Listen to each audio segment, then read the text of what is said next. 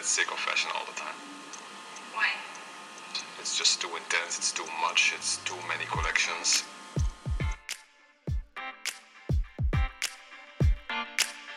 Historia y moda es un recorrido por la historia de nuestra cultura, el arte, la economía, la política y los roles de género, teniendo la moda como hilo conductor. Este es un viaje para los curiosos, los apasionados, los detractores y todos los que quieran conocer el origen de los grandes sucesos y las pequeñas cosas que han tejido nuestra sociedad. Somos Diana y Ceci y te acompañaremos en este apasionante viaje. Bienvenido, comenzamos. ¿Qué tal? Bienvenidas y bienvenidos a este episodio. Hoy vamos a hablar de poder, influencia, competencia y resistencia. Esta es una historia de la moda que específicamente de la moda de las mujeres en el Tercer Reich. Como sabrán, y si nos han estado siguiendo y han escuchado los demás episodios de nuestro podcast, no vamos a hablar pues nada más de vestiditos y de telas. Ya saben ustedes que nos gusta ponernos y ponerlos también a ustedes a pensar, analizar, reflexionar y justo el tema de hoy está lleno de contradicciones, de intrigas, de incongruencias y también de dilemas morales. Ojo, les aviso que se tratarán temas muy delicados y situaciones algo perturbadoras, así que si tienen corazón de pollo, son almas sensibles, definitivamente este episodio no es para ustedes. ¿Qué puede decirnos la moda sobre la Alemania nazi que otras disciplinas no pueden? ¿De qué manera contribuyó a la educación existente en el Tercer Reich? ¿Existió alguna vez un estilo que pudiéramos identificar como moda alemana? ¿Cómo podría algo tan aparentemente trivial como la ropa de las mujeres siquiera importar en un universo nazi de represión y control? Pues de hecho, la moda importaba. ¿Qué lugar ocupaba en las esferas de la cultura, la política y la economía. Hablando de la moda en el Tercer Reich, vamos a explorar los intentos del Estado nazi de construir una apariencia femenina que sirviera de muchas maneras. Reflejaría la ideología de género oficial, crearía sentimientos de pertenencia nacional, contribuiría a la identidad de la nación, promovería una victoria cultural alemana sobre Francia, eh, ya sea en las pasarelas de moda de Europa, defendería y ampliaría las políticas gubernamentales de autarquía económica, antisemitismo y arianización y apoyaría los planes de una industria de la moda europea controlada por los nazis. Los nazis trataban la moda de manera diferente a otras esferas culturales. Al igual que el arte, la música, la arquitectura y el cine, la moda fue elegida como un sitio, un sitio cultural donde la identidad nacional y la comunidad debían desarrollarse.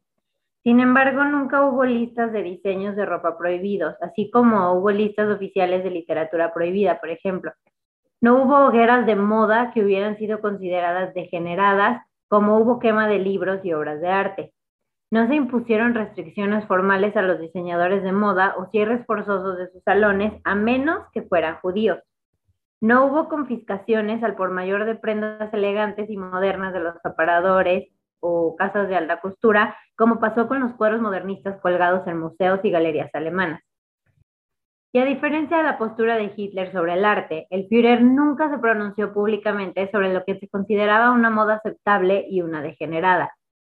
Si es cierto que dominar la moda es una expresión de poder, entonces tener el control sobre qué moda y qué imagen va a dominar en una cultura dada es poder en su máxima expresión.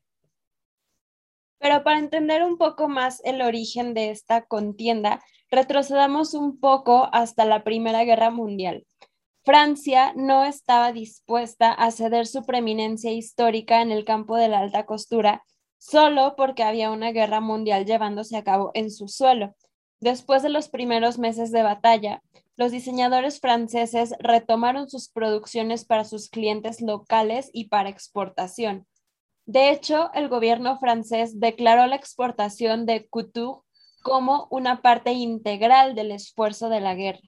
Se dieron nombres patrióticos como la marsellesa a los diseños de vestidos parisinos creados a principios de la guerra, y para 1915 las faldas largas hasta la pantorrilla o crinolinas de guerra se habían convertido en furor. Con el fin de la Gran Guerra a la vista, vestidos con diseños como Victoria o El sueño de la heroína, realizado con los colores de la bandera francesa, proporcionaron evidencia visual y sartorial del cierto triunfo de Francia en los campos de batalla y en las casas de alta costura. Mientras los franceses representaban a las alemanas como brunildas gordas y vulgares, París recordaba a la competencia su continua posición de primacía en el mundo de la moda. Alemania, sin embargo, consideró que la guerra brindaba la oportunidad perfecta para derrocar a Francia militar y sartorialmente de su trono, debido a que el conflicto había ralentizado la máquina de la moda francesa se había desarrollado una brecha que la nación alemana estaba ansiosa por llenar. Era hora de que Alemania clamara su independencia de Francia en términos de moda. Era hora de que las mujeres alemanas se limpiaran de las dañinas influencias francesas. Era hora de que Alemania dejara de imitar y en cambio empezara a crear su propia moda alemana la nación se beneficiaría cultural y económicamente y el orgullo de los productos alemanes se restauraría. Si estas sugerencias se persiguieran arduamente y se implementaran tangiblemente, ciertamente en toda Europa, incluso en Francia, se estarían usando los últimos estilos alemanes. Eh, paréntesis, en nuestro curso online ampliamos mucho más este tema de influencia en moda igual a dominio político y territorial a través de varios siglos, dentro de los cuales se incluye también el estudio de otros países como Italia, España e Inglaterra. Y bueno, ya, fin de la publicidad. Una publicación de 1915 afirmaba que era una traición que las mujeres alemanas continuaran usando faldas con inspiración francesa y tacones altos mientras sus hermanos y padres estaban entrando en esta batalla con su sangre en el frente occidental. La autora también insinuó que la moda sexosa francesa usada por las francesas que preferían complacer a sus hombres antes que abrazar su papel natural como madre había contribuido a la baja tasa de natalidad de la nación. A partir del comienzo de la guerra, el vocabulario del mundo de la moda alemán se deshizo de la terminología extranjera poco después de que los nazis llegaran al poder para reflejar el sentimiento fuertemente nacionalista del régimen. Los nombres de los colores fueron renovados o en ocasiones reinventados. Con la ayuda de la industria de la confección, se anunció que se había elaborado una lista de sustitución alemana que incluyó una gran cantidad de colores y términos textiles entre los que elegir. El azul claro se convirtió en Aeroblue, mientras que el azul medio se convirtió en azul nacional. De gris humo surgió gris Stalem. Cuba Brown cambió a marrón uniforme de las SA. Marrón nacional o marrón nazi, mientras que el beige se convirtió en color migas de pan. Los tonos populares fueron renombrados en honor a los generales alemanes. Los favoritos en el primer año de guerra fueron Hindenburg Green y Hutzendorf Blue. Los elementos militares del uniforme alemán se incorporaron rápidamente en los diseños de vestidos y se presentaron en revistas femeninas como Elegant Welt. Los escaparates de las tiendas estaban decorados con los colores de la patria, negro, blanco, rojo. Haute couture fue reemplazada por haute mode y el despreciado término francés chic fue sustituido por una versión germanizada chic. Quedaba por ver si los nazis podrían idear diseños realmente chic que rivalizaran con la elegancia, simultáneamente envidiada y despreciada de sus vecinos. Las mujeres de Berlín deben convertirse en las mejor vestidas de Europa, anunció Hitler a principios de junio de 1933 a Hela Strell, una escritora y editora de moda con buenas conexiones en la industria de la moda. No más modelos de París, declaró.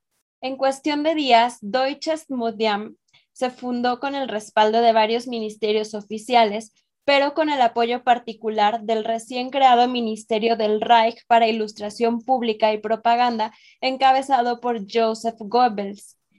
El objetivo oficial del nuevo Instituto de Moda era unir todas las fuerzas artísticas y económicas existentes en la nación para la creación de productos de moda alemanes independientes. ¿Te está gustando este episodio? Escúchalo completo en Patreon y apoya este proyecto al mismo tiempo que formas parte de nuestra comunidad de mecenas y accedes a más contenido exclusivo como videopodcast, masterclasses, bibliografía, biblioteca digital, etc.